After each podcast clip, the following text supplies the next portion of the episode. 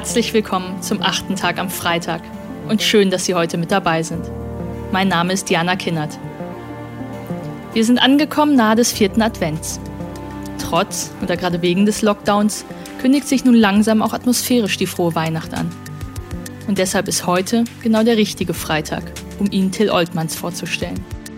Till Oltmanns ist Tech-Gründer, Plattformbauer, für sein Vorsorgeportal mit über zwei Millionen Nutzern sogar vom Forbes-Magazin ausgezeichnet. Aber darum geht es heute nicht. Till ist 25 Jahre alt. Und was ihn vielleicht noch mehr auszeichnet als seine wahnsinnig erfolgreiche Gründungsgeschichte, das ist die Freundschaft zu seinem verstorbenen Großvater. Ziemlich beste Freunde waren sie. Und viel, sehr viel hat Till von seinem Opa Kuddel gelernt. Seine Geschichte will mir und soll uns allen Beispiel sein, gerade jetzt in Zeiten der Pandemie. Hören wir nicht auf, die Alten in unserer Mitte zu wahren, ihnen Fragen zu stellen und aus der Erfahrung auch ihrer Lebenskrisen zu lernen. Ich verabschiede mich ungewöhnlicherweise schon vor diesem Monolog von Ihnen, denn ich möchte, dass er danach noch bei Ihnen ankommen darf. Eine schöne letzte Adventswoche und viel Freude mit Till Oltmanns und seinem Opa Kuddel.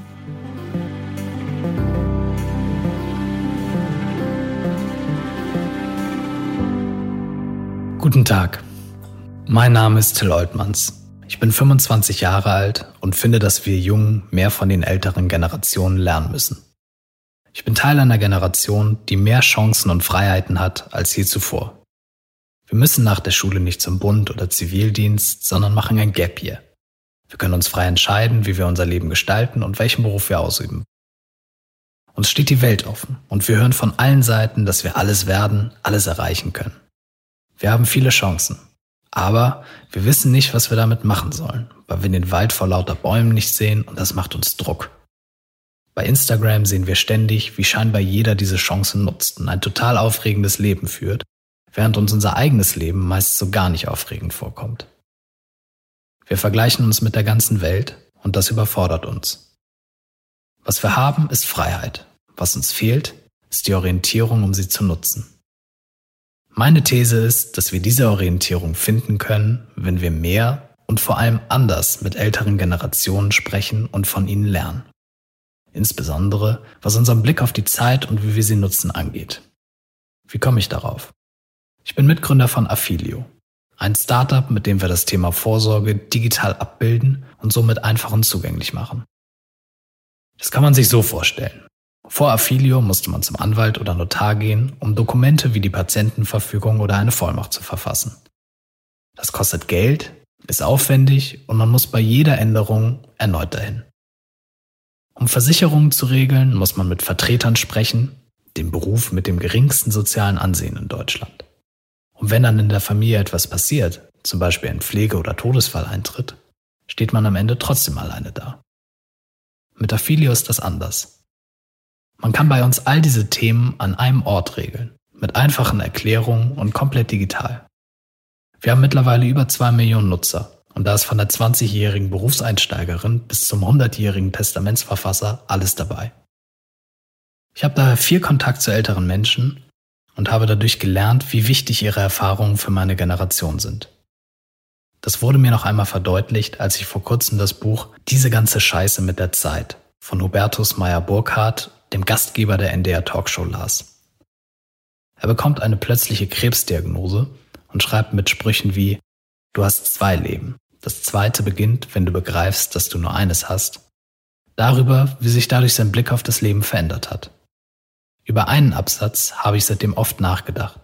Er schreibt, wegen Shaw, so nennt er sein Karzinom, fiel mir plötzlich Peter Ustinov ein der wohl erkannt hatte, dass sich ab einem gewissen Alter das, was man für die Generalprobe gehalten hat, schon als die Vorstellung herausstellt. Und genau darüber könnte ich in der Tat manchmal heulen. Über meine Unfähigkeit, in jüngeren Jahren die Zeit, die vor mir lag, so zu würdigen, wie sie es verdient hätte. Als ich jung war, hatte ich kein Geld, aber Zeit. Nun ist es umgekehrt.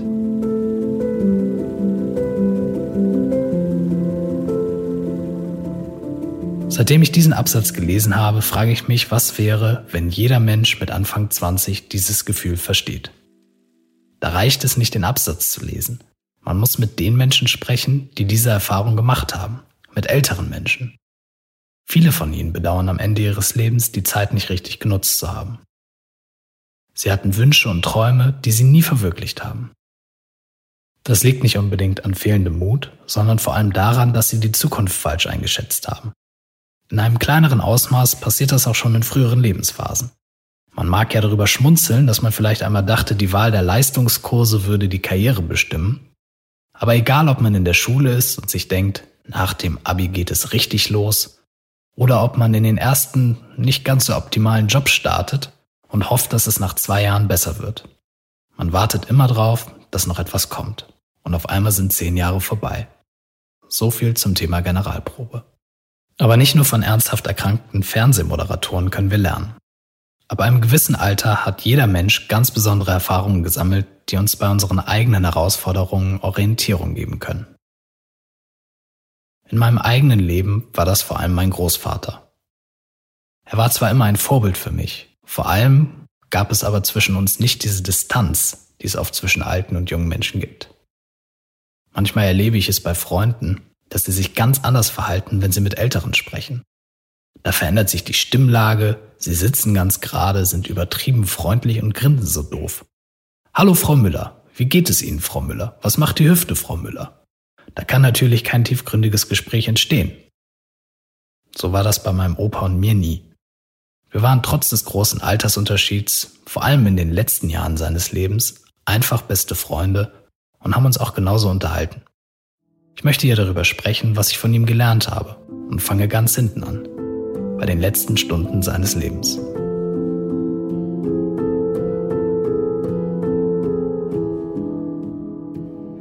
Mit fast 94 Jahren war mein Opa Kuddel auf dem Sterbebett der glücklichste Mann im Raum.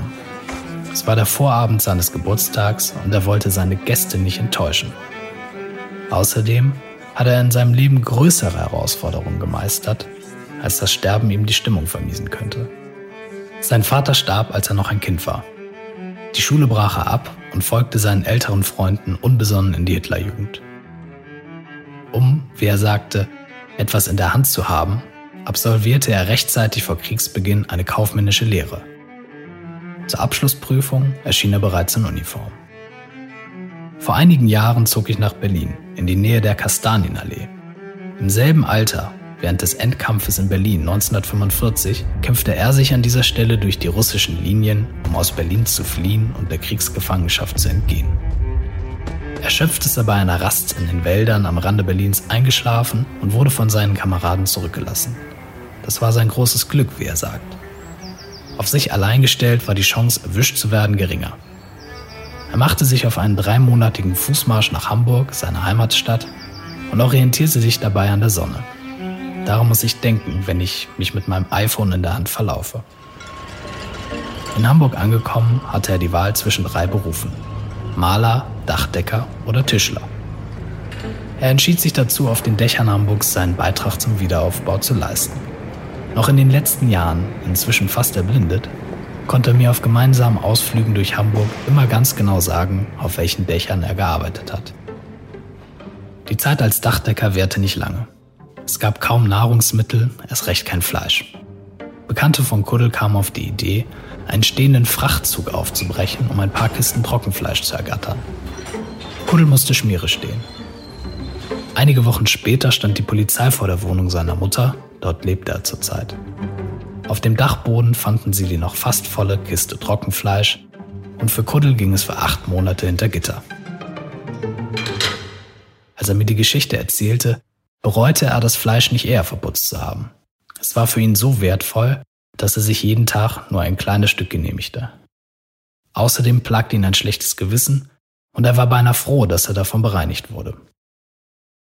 Weniger froh war er über die Tatsache, dass er die nächsten Monate im Gefängnis verbringen musste. Das war jedoch besser als die russische Kriegsgefangenschaft. 70 Jahre später sitze ich an seinem Sterbebett. Man sagt, dass Menschen in Todesnähe ihr Leben Revue passieren lassen. Da war ich gespannt, was er uns sagen würde, als er tief Luft holte und seine ganze Kraft zusammennahm, um uns eine Botschaft mit auf den Weg zu geben. Es folgte ein Witz. Und was für einer. Dabei ging es um den Penisvergleich zwischen einem Jungen und einem Pferd. Ich frage mich, was in diesen letzten Stunden in seinem Kopf vorging, dass er sich von all den Dingen, die er hätte sagen können, für einen anzüglichen Witz entschied. Nichts hätte uns mehr gezeigt, dass er mit sich und der Welt im Reinen war. Als ich einige Tage später meine Rede für seine Bestattung schreibe, frage ich mich, ob ich jemals so zufrieden, gelassen, dankbar und gleichzeitig diszipliniert und willensstark wie Kuddel sein werde. Schließlich waren seine einzigartigen Eigenschaften ein Ergebnis der harten Zeiten, durch die er sich kämpfen musste. Das ist bei mir anders, denn vergleichbare Herausforderungen gibt und gab es für mich nicht. Das gilt, zumindest in Deutschland, für einen Großteil meiner Generation.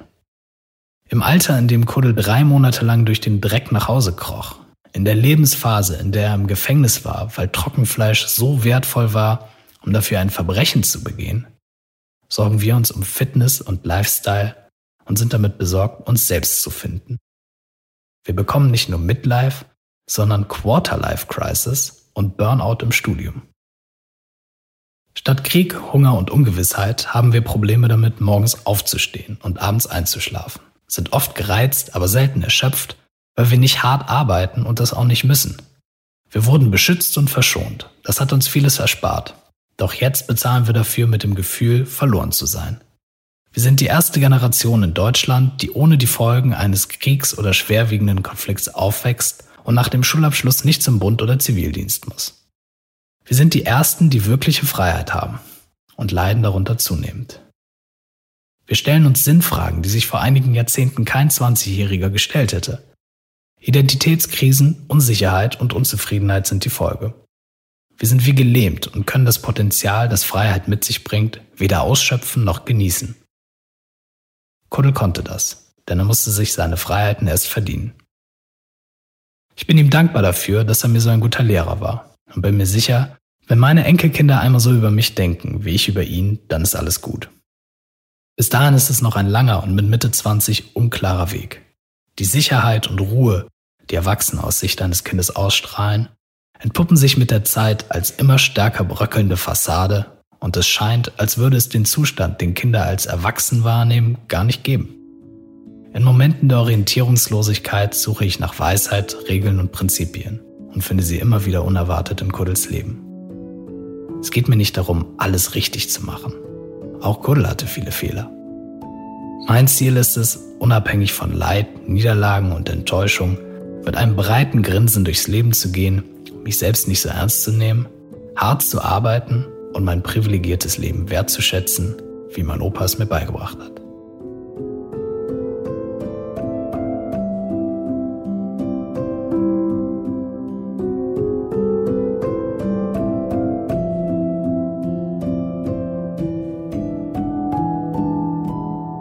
Hat natürlich nicht jeder einen Opa Kuddel.